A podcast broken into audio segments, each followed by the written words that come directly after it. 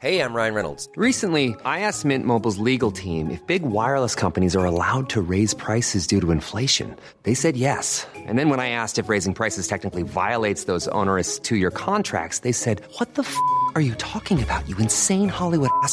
So to recap, we're cutting the price of Mint Unlimited from $30 a month to just $15 a month. Give it a try at mintmobile.com slash switch. $45 upfront for three months plus taxes and fees. Promo rate for new customers for limited time. Unlimited more than 40 gigabytes per month. Slows. Full terms at mintmobile.com.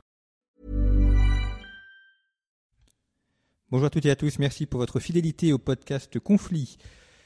Nous allons cette fois-ci parler de l'Arménie et notamment de la diaspora arménienne. En fait, essayer de comprendre les rapports entre le pays d'origine et les populations qui viennent de ce pays ou qui en sont issues. Les rapports de cette diaspora, de cette géopolitique des diasporas à travers l'étude d'un cas concret qui est celui de l'Arménie dont l'histoire est longue et euh, dont la diaspora est, importante. Pour en parler, pour parler de cette diaspora arménienne, de cette géopolitique des diasporas, je reçois Tigran Yegavian. Bonjour. Bonjour. Merci d'avoir accepté notre invitation. Vous êtes journaliste, vous écrivez régulièrement dans Conflit et vous êtes également l'auteur d'un ouvrage Arménie à l'ombre de la montagne sacrée, paru aux éditions Nevikata. Euh, donc cette, histoire de l'Arménie, effectivement, Tigran Yegavian, on voit qu'à travers les siècles, euh, c'est un pays dont les frontières euh, se rétractent ou se dilatent. un pays qui a aussi disparu, enfin qui a été occupé par les empires environnants. quel est le, dans, les, grandes lignes, quels sont les moments charnières de cette histoire arménienne?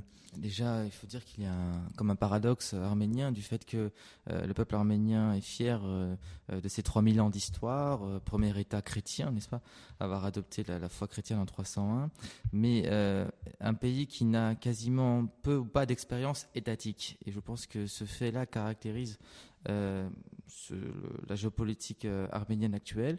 le peuple arménien, donc, son son bassin, son foyer de concentration est à l'est de l'Anatolie, au sud du Caucase, pour vous situer donc euh, aujourd'hui euh, euh, au cœur, au cœur de la route des invasions, n'est-ce pas? Et a été toujours à, cheval entre des, empires rivaux. Il a été fortement marqué par ces conflits, ne serait-ce que l'empire romain, l'empire parthe, plus tard l'empire byzantin et l'empire perse, plus récemment l'empire ottoman et l'empire russe. Et donc ces, rivalités ont fortement marqué euh, le, plateau arménien. Euh, L'Arménie a été euh, indépendante, a perdu son indépendance au IVe siècle du fait de, cette, de, ces divisions entre les empires et a recouvert une expérience étatique assez brièvement au Moyen Âge pendant à peu près deux siècles et demi avec l'expérience du royaume arménien de Cilicie qui était euh, situé en dehors du plateau arménien traditionnel, c'est-à-dire sur la côte méditerranéenne euh, dans le sud de l'actuelle Cappadoce, en, Turquie actuelle. Euh, l'indépendance est retrouvée en 1918, mais très brièvement à la faveur de la révolution bolchevique. L'Arménie va être soviétisée deux ans et demi plus tard. Et de, 60, donc de 1921 à 1991, l'Arménie est une république soviétique qui retrouve son indépendance en 91.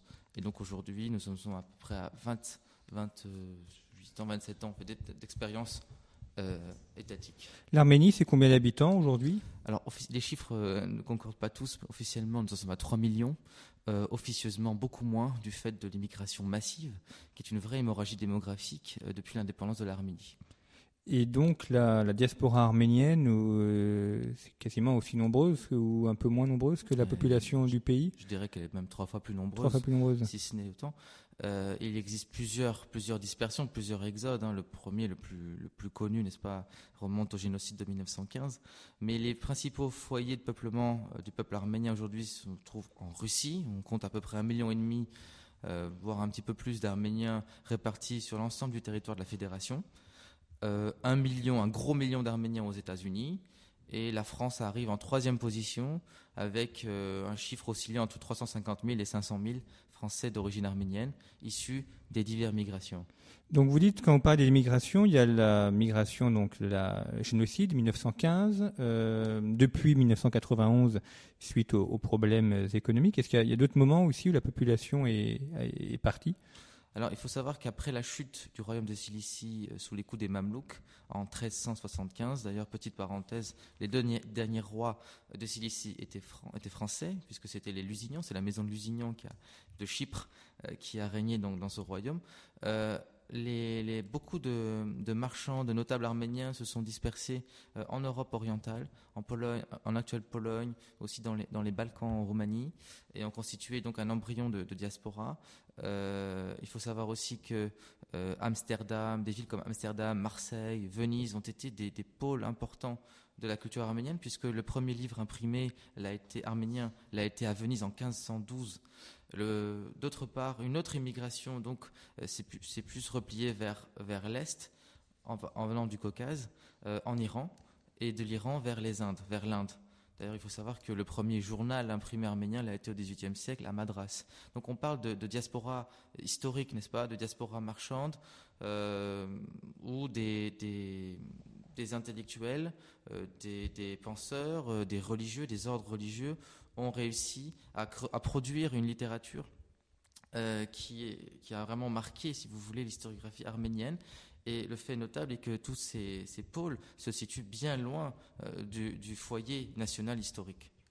Et donc, au, regard des, migrations, c'est quand même un, pays où des populations qui sont plutôt tournées vers l'Occident. Vous avez, évoqué le cas de l'Inde, mais qui est un cas plus, plus marginal. En tout cas, le, enfin vers l'Occident ou la Russie, mais vers l'Europe, mais en général, le monde occidental, moins vers le monde asiatique. Oui, toujours est-il que les Arméniens étant un peuple de frontières, un peuple de, passeurs, ont joué aussi un rôle très important euh, dans la transmission d'une littérature euh, euh, occidentale vers les langues orientales, un peu comme l'ont fait les Syriaques. Mais je dirais plutôt que oui, il y a un tropisme occidental dans, dans l'imaginaire national arménien, mais que l'Église nationale arménienne est une église autocéphale, orthodoxe, orientale, n'est-ce pas, farouchement indépendante de son, euh, farouchement jalouse, pardon, de son indépendance, étant donné qu'elle s'est séparée euh, du rameau euh, romano-byzantin en 451 à l'aune du concile de Chalcédoine. Et donc, le fait est qu'il y ait une église nationale indépendante, il y ait un alphabet propre, une littérature propre, cela a joué un rôle conséquent dans la sauvegarde de l'identité nationale, et ce, dans un contexte d'absence de souveraineté étatique. Alors c'est peut-être un lieu commun, mais euh, on considère généralement que les peuples de diaspora sont plutôt tournés vers le domaine commercial. On peut supposer aussi de par les, réseaux qui sont tissés. Euh, est-ce que là, c'est un... vous l'avez dit, les, Arméniens sont présentement dans les ports, euh, Marseille, Venise.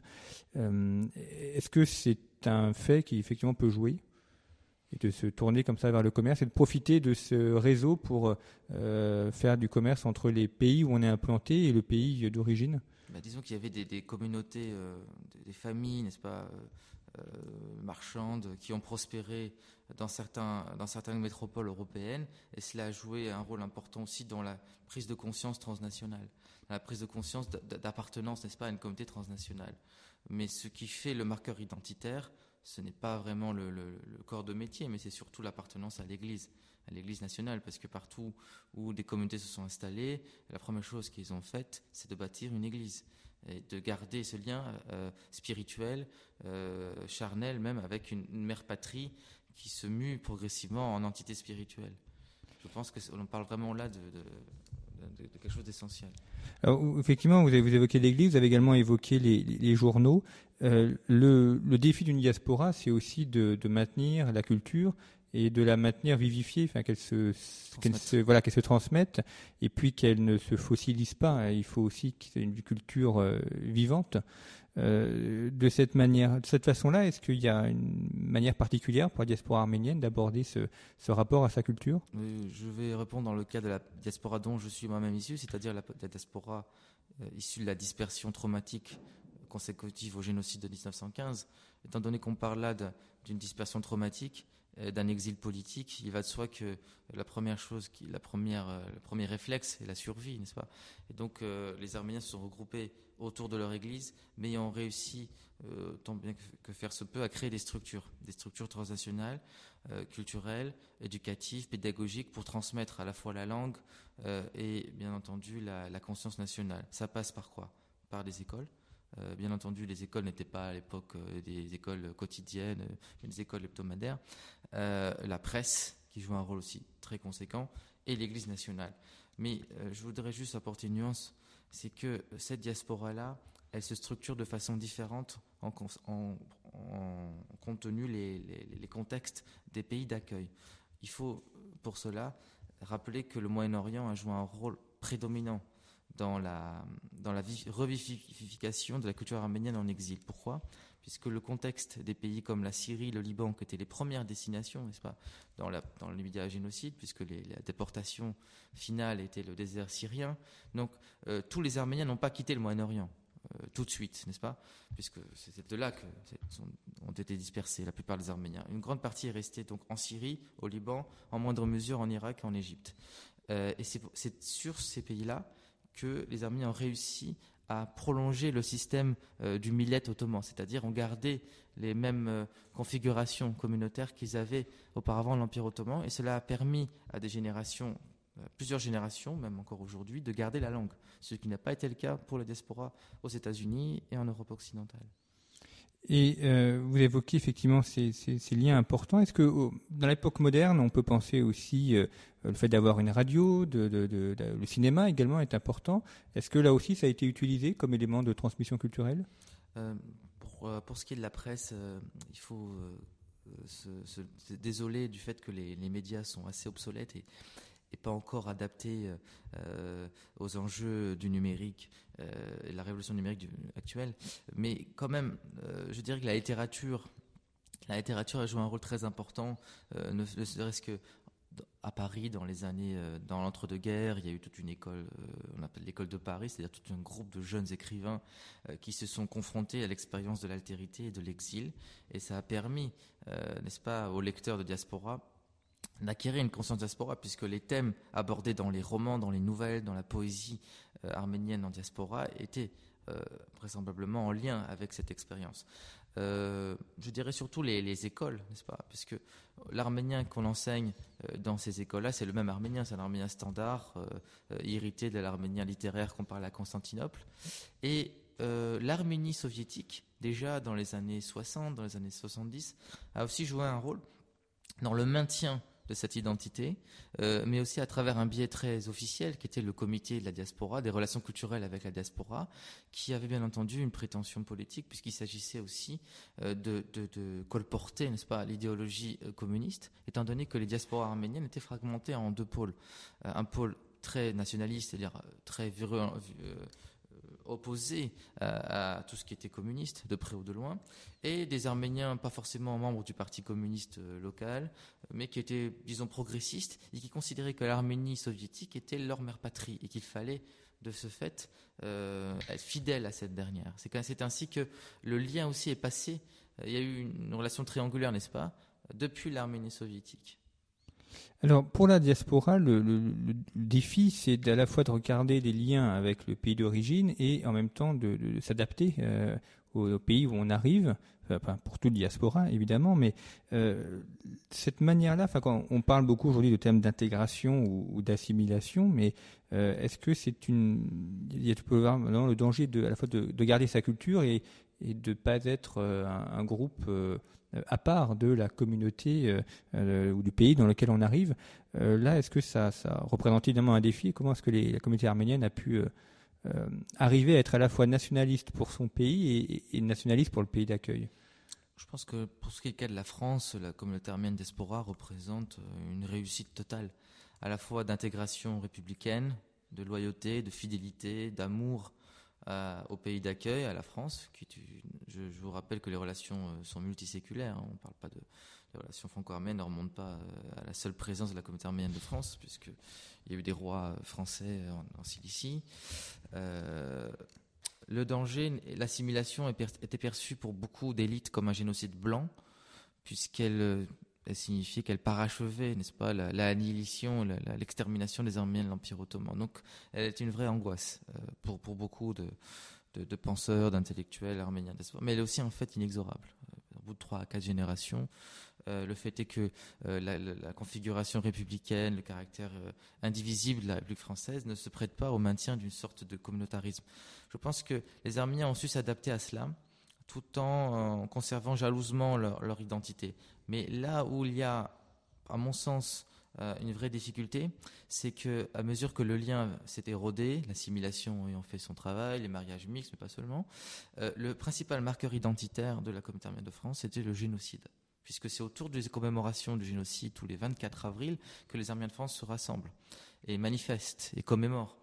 Et c'est là où, en quelque sorte, le bas blesse, puisque euh, ce marqueur identitaire est trop prédominant. Et c'est là où, euh, en quelque sorte, la communauté arménienne de France euh, est, à mon sens, trop ancrée dans la mémoire. il y a eu quand même des chocs, il y a eu des, prises de conscience identitaires, à savoir à partir des années 75-76, lorsque les premiers attentats anti-turcs ont été perpétrés par des groupes armés arméniens en diaspora, euh, ne serait-ce que par la SALA, l'armée secrète arménienne pour la libération de l'Arménie, qui était une organisation euh, euh, que les Turcs qualifient de terroriste, mais qui a viré vers le terrorisme aveugle et qui s'en prenait à plusieurs cibles. D'autres groupes aussi ont, donc suscité une sorte de choc auprès de la jeune génération arménienne de France et aussi de diaspora et de reprise de conscience identitaire. La deuxième, le deuxième choc la deuxième prise de conscience est intervenue en 88 lors du séisme, du tremblement de terre qui a frappé tout le nord-est de l'Arménie et qui a fait plusieurs dizaines de milliers de victimes, qui était un tremblement de terre absolument effroyable. Euh, et c'est à partir de ce moment que l'Arménie soviétique s'est vraiment ouverte à l'aide extérieure et que beaucoup, beaucoup d'Arméniens diaspora ont pu venir pour la première fois dans ce pays qui était en fait un pays mythifié, hein, beaucoup d'Arméniens entretenaient une sorte d'image d'épinal, et, se confrontaient au choc du réel. Et le troisième, bien sûr, la troisième étape survient trois ans plus tard avec l'indépendance de 91. Alors vous évoquiez, Ligavian, le, le rapport au, génocide. Euh, la diaspora arménienne n'a pas forcément les, mêmes intérêts ou la même relation euh, à cet événement que euh, le pays arménie qui lui a plutôt intérêt à des relations plus pacifiées avec la Turquie et peut-être parfois même de, mettre un peu de côté la question du génocide. Il suffit de regarder la frontière pour comprendre cette, cette réalité, cette dualité, n'est-ce pas, arménienne. L'armée est un pays enclavé. L'armée n'a pas d'accès à la mer. Elle est entourée de voisins hostiles. La Turquie, qui exerce un blocus scandaleux depuis 1993, elle a fermé sa frontière en solidarité avec la République turcophone d'Azerbaïdjan, avec lequel l'Arménie est en conflit pour le contrôle de l'enclave arménienne du Karabakh. Euh, L'Arménie euh, entretient des relations, euh, je dirais, un peu compliquées avec son voisin géorgien. Et donc la, seule, la seule voie ouverte est l'Iran. L'Arménie a une petite frontière de, 20 km avec l'Iran qui représente une vraie bouffée d'oxygène. donc le fait est que l'Arménie a intérêt à avoir des relations apaisées avec ses voisins pour son développement et qu'elle souffre beaucoup des conséquences du conflit du Karabakh. de son côté, la diaspora n'a pas cette problématique-là puisqu'elle est intégrée dans, dans, ces pays d'accueil, et donc les intérêts divergent. Euh, un des exemples probants a été euh, lorsque euh, l'Arménie est devenue indépendante en 91, le Premier ministre des Affaires étrangères, qui était un Arménien des États-Unis, avait mis la question du génocide, de la reconnaissance du génocide par la Turquie, en tête de l'agenda de la politique étrangère de l'Arménie. Et ce, dans un contexte chaotique, hein, de guerre, mais aussi de, je dirais même de famine, hein, parce qu'il y avait un vrai blocus et, la situation était presque chaotique. Et donc euh, il a été démissionné très rapidement. Et euh, pendant plus d'une décennie, le pouvoir arménien euh, a cherché à, avoir une, à se doter d'une approche pragmatique, c'est-à-dire voilà, la réelle politique devait primer sur l'émotion et sur les traumatismes de l'histoire. Hein, n'est-ce pas? Que l'Arménie n'avait pas euh, à entretenir une sorte d'ennemi héréditaire. Selon le premier président de la République indépendante, qui lui-même était aussi de la diaspora, il était né en Syrie, Levon Petrosian, euh, il n'existait pas d'ennemi héréditaire, ni d'amis euh, infinis, n'est-ce pas? Par la suite, donc en 2009, sous la pression de l'administration américaine, et française, n'est-ce pas, sous Kouchner, la République d'Arménie et la République de Turquie ont signé un protocole de normalisation de leurs relations à Zurich en septembre 2009. La signature de ce protocole a été vécue comme un traumatisme par la diaspora, car euh, elle sous-entendait que euh, la normalisation allait s'accompagner d'une rouverture des archives, mais surtout de la création d'une commission d'historiens mixtes qui allait, je cite, étudier la réalité des faits de 1915. Autrement dit, euh, on faisait marche arrière sur le combat euh, de la diaspora pour la reconnaissance du génocide, et en, remettant en question la véracité des faits, et cela a été vécu comme quelque chose d'insupportable, mais surtout comme une ligne rouge, n'est-ce pas, pour la diaspora. Et c'est là, en fait, on, se heurte, n'est-ce pas, euh, au réel, mais aussi à cette convergence, à cette, confrontation entre des intérêts divergents, entre un État qui se dote d'une réelle politique, qui veut normaliser ses frontières, et une diaspora encore traumatisée par le génocide de 1915, et qui entend aussi avoir son rôle à jouer dans la construction de la politique étrangère de l'Arménie, auquel elle est exclue. Et euh, vous évoquez pour le, génocide arménien la, date du 24 avril. Euh, c'est la date où les, massacres ont, débuté, enfin pour préciser pour nos, éditeurs. le 24 avril 1915 euh, a lieu à Constantinople une rafle où on va arrêter donc toute l'élite, toute l'intelligentsia arménienne, politique, ecclésiastique, et donc la plupart des intellectuels vont, vont être déportés et vont exterminés. Euh, il faut savoir que donc cela répondait donc au, plan euh, dressé par, par l'État turc, jeune turc, n'est-ce pas, par le pouvoir euh, jeune turc qui était au pouvoir à Istanbul depuis 1913 et 1908, de, de tuer d'abord la tête, n'est-ce pas, pour pouvoir après procéder à son, à son processus de l'extermination qui, qui s'est étendu pendant toute la durée du conflit jusqu'en 1918. On dit que c'est 1915-1916, mais non, la, le, génocide a, à continuer pendant toutes ces années-là. Et euh, est-ce qu'on sait aussi pour une diaspora ou pour un peuple de manière générale l'importance d'avoir des lieux euh, qui sont des lieux historiques, des lieux où la, mémoire euh, se, diffuse et se, vivifie Pour l'Arménie, est-ce qu'il y a des, lieux comme ça importants, des lieux de bataille, des, monuments majeurs? Je dirais surtout deux monuments majeurs. Le premier est le mémorial du génocide arménien qui est perché sur une colline, la colline des Hirondelles à Yerevan, qui a été inauguré en 1968. Euh, pourquoi si tard? Le génocide a eu lieu en 1915. Eh ben, parce que pendant des décennies, le pouvoir soviétique arménien euh, voyait d'un mauvais œil le maintien d'une animosité envers, euh, le peuple turc, perçu par l'idéologie officielle comme du chauvinisme. Et donc, euh, il aura fallu attendre le 50e anniversaire du génocide en 65 pour que le peuple arménien de l'Arménie soviétique se mobilise massivement. Des manifestations monstres ont eu lieu à Erevan en 65 pour réclamer justice et réparation. Pas reconnaissance, réparation il faut savoir que les réparations territoriales, matérielles. Et donc c'est un peu pour calmer euh, cette euh, ardeur nationaliste que le pouvoir soviétique a cédé un petit peu en accordant donc cette, ce droit à la mémoire. Deuxième lieu commun aussi où on va se recueillir, c'est le mémorial de la bataille de Sardarabat, une bataille très importante, majeure, qui a eu lieu en 1918 euh, sur la plaine de l'Ararat, entre les, forces turques kémalistes nationalistes et, le, et les, forces arméniennes.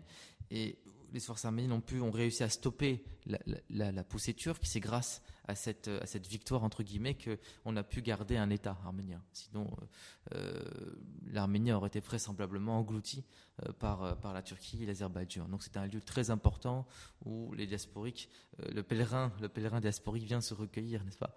Et qui ont été entretenus aussi par la propagande soviétique pendant toutes ces années. Alors vous évoquez le, cas où il peut y avoir, enfin les cas notamment de, conflits ou de visions différentes euh, entre la diaspora et, le pays. Est-ce que l'Arménie, enfin l'État arménien peut aussi utiliser euh, la diaspora euh, pour sa diplomatie, pour ses avantages économiques, par exemple en jouant sur des réseaux ou sur des groupes qui seraient installés pour faire avancer tel ou tel dossier ou, on pense au conflit du Haut-Karabakh, par exemple. Est-ce que là, la, diaspora peut être utile pour le pays pour régler ce conflit? Je dirais qu'il s'il le fait, il le fait déjà très maladroitement, étant donné que la diaspora n'étant pas structurée euh, comme un État, mais autour de trois partis, disons, euh, plusieurs forces politiques traditionnelles. Euh, en 2007, si je m'abuse, 2008, 2008 l'Arménie, pour la première fois, s'est dotée d'un ministère de la diaspora chargé d'entretenir des relations euh, et le lien, n'est-ce pas, euh, avec les communautés dispersées. Mais euh, toujours est-il que pour le pouvoir à Erevan, la diaspora n'a pas participé à l'élaboration de, la politique étrangère et qu'il y a comme eu plusieurs rendez-vous ratés entre ces deux entités. Le fait est que l'Arménie a accordé très, tardivement la, double nationalité aux Arméniens de, la diaspora mais qu'elle entend, qu'elle entend quand même être utile à ces derniers. Euh, je vous rappelle que après l'invasion de l'Irak par les États-Unis en 2003, plusieurs dizaines de milliers d'Arméniens ont pu trouver refuge d'Irak en Arménie, et plus récemment, depuis 2012, il y a à peu près entre 10 et 15 000 Arméniens de Syrie euh, qui résident de façon permanente en Arménie et qui disposent de toutes les facilités. On leur accorde automatiquement la, double nationalité. Euh, toujours est-il que les leaders, les notables, les décideurs de la diaspora essentiellement établis aux États-Unis et en, en France euh, se, retrouvent toujours exclus, n'est-ce pas, euh, de tout ce qui est euh, tout ce qui a trait au processus de négociation pour le règlement du conflit du Karabakh, mais aussi pour l'élaboration de la politique étrangère de l'Arménie. Il y a un, ancien ambassadeur et, ministre des étrangères, vice-ministre des Affaires étrangères arménien, qui a écrit un livre assez remarquable sur la politique étrangère de l'Arménie, en reprenant le titre de Kissinger, Est-ce que l'Arménie a besoin d'une politique étrangère? Qui disait qu'il fallait, pour que la diaspora soit intégrée, euh, faire la part des choses sur les concepts. Quand on parle de, rapprochement avec la Turquie, euh, il est question de distinguer la normalisation de la réconciliation. Quand on parle de normalisation, la diaspora n'a pas à intervenir. on parle de, de discussion d'État à État. Mais quand on parle de réconciliation, là, il faut impérativement mobiliser l'énergie de la société civile de la diaspora, qui a son mot à dire en tant qu'héritière directe de, l'Arménie euh, occidentale, l'Arménie ottomane. Et euh, pour une diaspora, ce qui est aussi important, c'est d'avoir des, grandes figures. Alors, d'un côté euh, arménien, des, figures peut-être un peu différentes, mais euh, il y a, on pense à, Kaloust Gulbekian, le, enfin, le, du pétrole. voilà, le mania du pétrole, Monsieur 5%, qui notamment a, a, fait cette fondation à Lisbonne. D'ailleurs, c'est intéressant de voir son parcours parce qu'il est il a vécu au Portugal, il est mort au Portugal. Euh, il était persan de nationalité. De Perse à l'origine, oui, voilà. Et... Arménien d'Istanbul. Il est né à Constantinople. Euh, on lui doit donc euh, sa fortune, n'est-ce pas euh, Il avait il a fondé le Turkish compagnie du. Il avait, voilà, exactement. Et donc, il avait réussi donc à négocier avec les partenaires occidentaux, Shell, etc. Donc, 5% des revenus. Et c'était aussi un, grand, grand collectionneur d'œuvres d'art. Un grand collectionneur d'œuvres d'art qui, pendant l'occupation allemande à Paris, réside à Paris. Il est ambassadeur de Perse à Paris et a peur pour ses, pour ses œuvres. Et donc c'est comme ça qu'il a été approché par l'ambassadeur du Portugal, pays neutre, euh, auprès du gouvernement de Vichy, euh, qui l'invite à venir à Lisbonne. Euh, donc il s'établira à Lisbonne pendant la guerre, déjà séduit par le charme des lieux. la légende dit que sur les bords du Tage, il retrouvait son Istanbul natal, le Bosphore, n'est-ce pas? Mais surtout un abri sûr pour euh, emmagasiner ses, collections. Et c'est ainsi qu'à son décès en 55, 1955, euh, d'après son testament, il a légué donc sa fortune pour qu'une fondation culturelle puisse être érigée, mais aussi à côté de cette fondation, euh, un musée. Il se trouve que cette fondation, qui est aujourd'hui une fondation portugaise privée, joue le rôle de ministère de la culture bis étant donné qu'elle avait un rôle considérable euh, dans le développement de la culture au Portugal, l'éducation. Et euh, les Arméniens, les pauvres mal nantis, se sont retrouvés avec une portion congrue et euh, ont pu hériter d'un petit département au sein de la Fondation Gulbenkian qui avait pour charge d'aider donc les écoles, la culture arménienne occidentale en diaspora. Et ce service, ce département existe encore au jour d'aujourd'hui. Le, musée qu'il a fondé est absolument fabuleux. Enfin, on voit ces différentes collections il y a beaucoup de goût et, beaucoup d'éclectisme aussi dans les, dans les pièces qui sont, qui sont présentées. Il était très ami de, René Lalique. Euh, euh, je vous invite à, nos auditeurs qui se rendront à Lisbonne pour visiter ce musée de prendre le temps. C'est effectivement un des lieux, euh, des lieux majeurs de, de, Lisbonne figure de la diaspora arménienne aussi, on pense à, la, à Petrosian, euh, au caviar et, à, ce commerce-là. Est-ce que euh, euh, là aussi, ça, contribue à, créer une identité ou, ou assimiler la population arménienne à, ces, ces, chaînes de magasins et à ce secteur du luxe? Je dirais que la famille Petrosian, qui, n'est pas une famille issue de l'Arménie ottomane, donc appartient à cette petite minorité d'élite, de, notables, de richissimes euh, commerçant arménien originaire du Caucase, originaire plus précisément du Karabakh, donc qui, n'a pas été affecté par, le génocide, est une marque de fierté, bien sûr, nationale pour, les, Arméniens de France et du monde de voir cette, effigie, mais surtout, les, les Patrocians jouent un rôle assez aussi discret, mais important de, solidarité avec la, petite république euh, autoproclamée donc du, du Karabakh, euh, qui se bat pour sa reconnaissance également et qui est en guerre permanente avec l'Azerbaïdjan. Donc il y a une solidarité qui dépasse, n'est-ce pas, le, cadre de la famille Petrosian, mais euh, qui existe. Et ça me permet aussi de, faire une transition sur la, la, la, composition actuelle donc des, des, Arméniens du monde, n'est-ce pas, qui, aujourd'hui se, se, divisent en trois entités majeures, à savoir la République d'Arménie, la diaspora, mais aussi la République du Karabakh, qui est la petite sœur de l'Arménie, et qui aujourd'hui existe bel et bien, et qui a même changé son nom aujourd'hui, qui s'appelle la République de l'Artsakh, qui a repris son nom originaire euh, et qui fait que euh, de nouvelles formes de solidarité et de synergie ont lieu entre ces trois pôles principaux du monde arménien. Ne serait-ce que le Fonds arménien euh, mondial, dont sa branche euh, française est, très active, euh, joue un rôle très important dans le développement des infrastructures du Karabakh. Donc nous sommes dans une, dans une dimension, dans une dynamique qui évolue, une dynamique fluide, n'est-ce pas, des, des rapports interarméniens.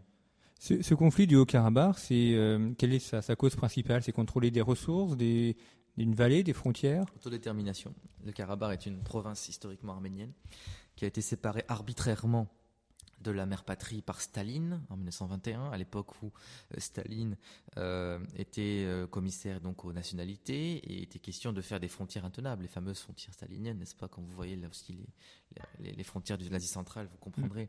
Donc des enclaves, de multiples enclaves ont été ainsi créées. Il était aussi question de, de, de, de gagner l'amitié des peuples turcophones en faisant ce cadeau à l'Azerbaïdjan euh, euh, qui regorgeait de pétrole et aussi en gagnant l'amitié et la confiance de la Turquie kémaliste car à l'époque rien n'était acquis. Et donc pendant toutes ces années-là, de 21 jusqu'à 1988, le peuple arménien du Karabakh n'a eu de cesse que de réclamer son retour à la mère patrie. Et les conditions se sont créées, les conditions se sont portées donc vers 87-88 pour réclamer officiellement leur attachement à l'Arménie soviétique, donc dans le cadre de l'URSS. Et euh, la réponse de l'Azerbaïdjan et de l'armée rouge a été très dure. Euh, il y a eu des pogroms, des massacres d'Arméniens aussi dans les grandes villes d'Azerbaïdjan. Il y avait des populations arméniennes, des échanges de populations, et donc le conflit a gagné en intensité avec l'indépendance, avec l'éclatement de l'URSS en 91. Euh, sauf que la, la, le Ralaba euh, a proclamé son indépendance aussi vis-à-vis -vis de, Bakou, n'est-ce pas? Et donc il n'est pas question aujourd'hui euh, de rattacher ce, ce, cette république à l'Arménie, mais il n'empêche que sans l'Arménie, cette république ne pourrait pas être aujourd'hui euh, en état de, de fonction. En, en, en, vous écoutant entre ce, ce, rapport entre Arménie et le, le Haut-Karabakh, on a l'impression que le, le, peuple arménien est assez euh, euh, peut-être multiple ou fragmenté, ou fragmenté exactement. Euh, notamment la question de la langue, est-ce que l'arménien qu'on parle euh, à New York ou à Paris est, est très différent de l'arménien ou, ou est-ce qu'il y a des variantes avec l'arménien parlé à Erevan? Il existe deux grandes variantes de l'arménien littéraire. Je ne vais pas parler des dialectes. Beaucoup de dialectes ont disparu avec le génocide, d'autres dialectes sur, survivent dans le Caucase. Euh, L'arménien parlé donc par l'élite de Constantinople et celui de la plaine de l'Ararat et de, de Tbilissi, Tiflis, qui était l'ancienne capitale culturelle de l'Arménie orientale. Donc nous avons deux variantes modernes, l'Arménie occidentale moderne, l'Arménie orientale moderne. Je suis issu d'une famille arménienne ottomane, donc je parle arménien occidental, qui est une langue en voie de disparition, qui est une langue en danger, d'après donc l'UNESCO.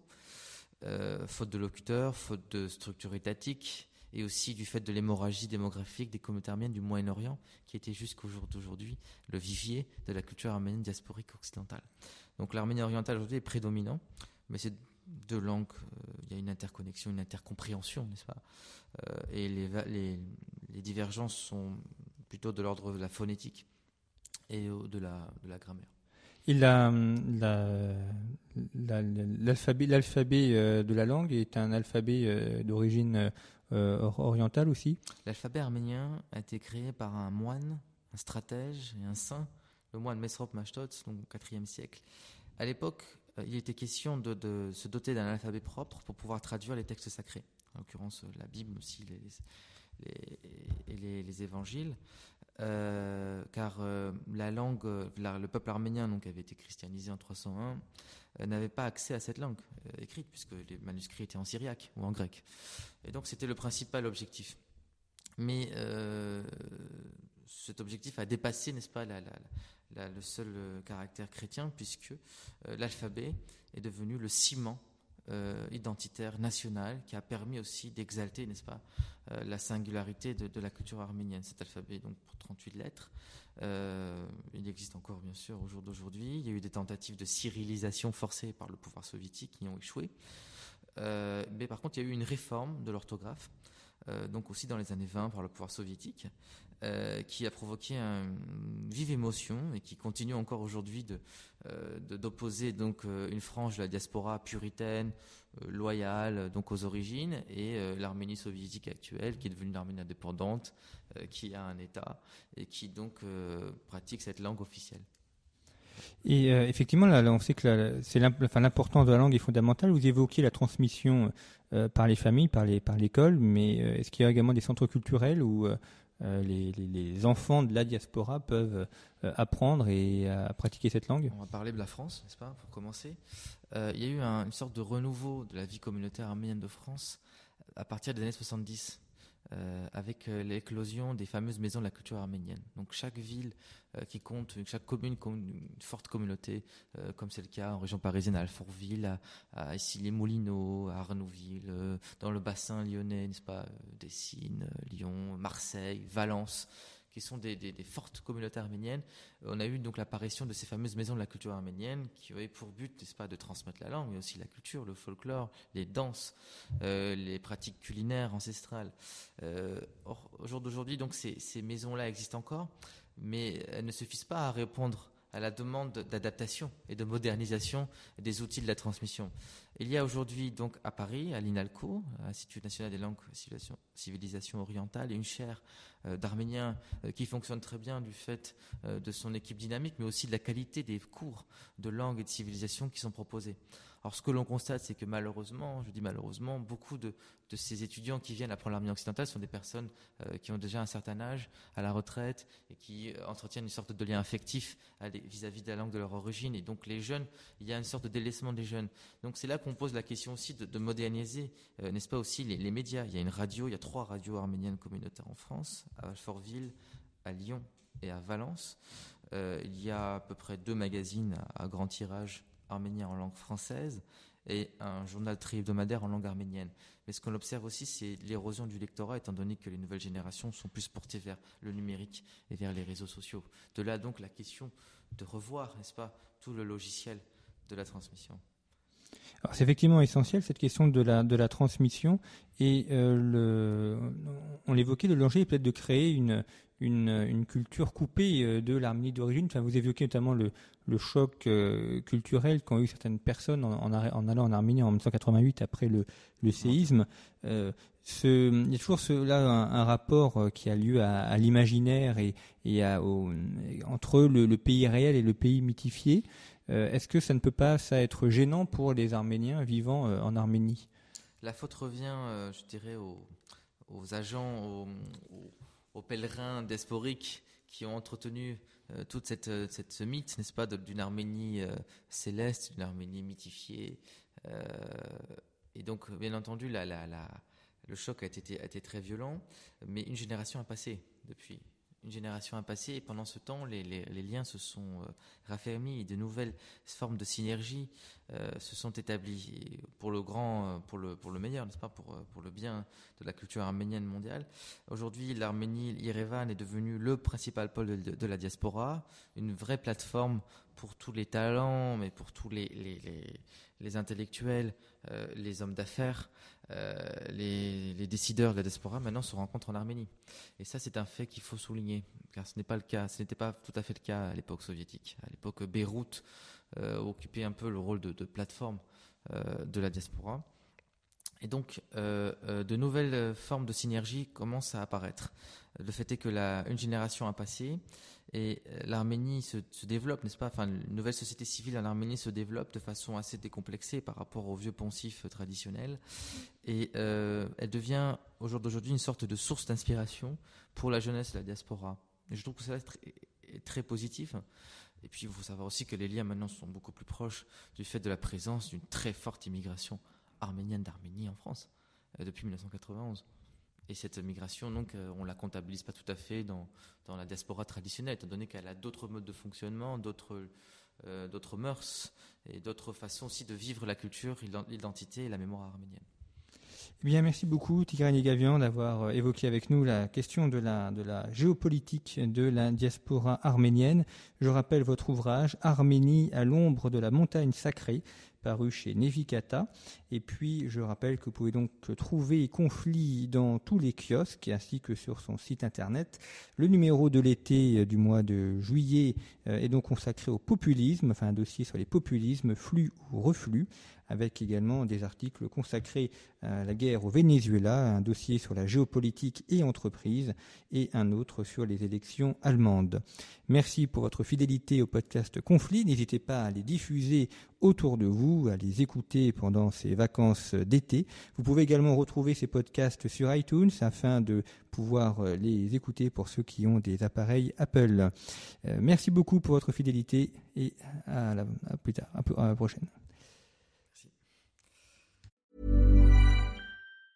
Mom deserves the best, and there's no better place to shop for Mother's Day than Whole Foods Market. They're your destination for unbeatable savings, from premium gifts to show-stopping flowers and irresistible desserts. Start by saving 33% with Prime on all body care and candles. Then get a 15-stem bunch of tulips for just $9.99 each with Prime. Round out Mom's menu with festive rosé, irresistible berry chantilly cake, and more special treats. Come celebrate Mother's Day at Whole Foods Market.